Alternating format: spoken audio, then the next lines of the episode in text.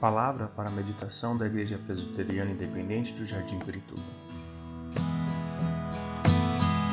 Bom dia, irmãos e irmãs, graça e paz.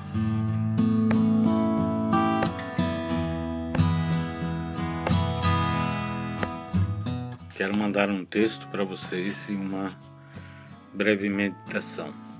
Se encontra lá em Filipenses, capítulo 1, do versículo 12 ao 14, que diz: Quero ainda, irmãos, cientificar-vos de que as coisas que me aconteceram têm antes contribuído para o progresso do Evangelho, de maneira que as minhas cadeias em Cristo se tornaram conhecidas de toda a guarda pretoriana e de todos os demais.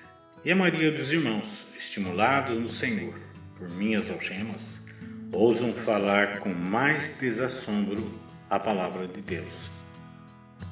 Crer em Deus nos fortalece e nos anima para vivermos o tempo presente com esperança e ânimo de que muitas coisas podem mudar. Estamos, em certo sentido, numa prisão domiciliar, como o apóstolo Paulo estava em Roma.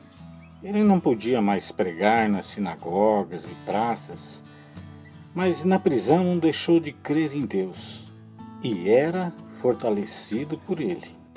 Não lamentou da sua condição de prisioneiro, ao contrário, continuou escrevendo cartas para as igrejas e até mesmo os guardas pretorianos se converteram.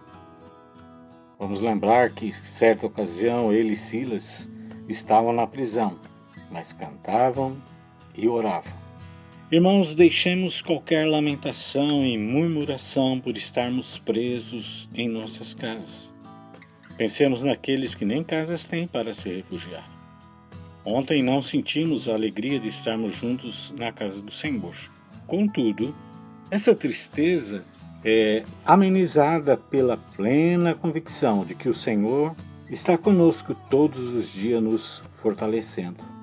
Com certeza sairemos dessa situação fortalecido para sermos uma igreja marcada por um espírito de ousadia para anunciar as virtudes de Cristo, que nos chamou das trevas para a sua luz. A Deus toda a glória. Que você me acompanhe nessa oração. Concede-nos, Senhor, a tua graça, de termos um coração marcado pela gratidão, não olhando circunstâncias adversas à nossa volta mas sempre com um olhar constante naquele que nos deu a vida eterna, Jesus Cristo. E é no nome dele que nós oramos. Amém.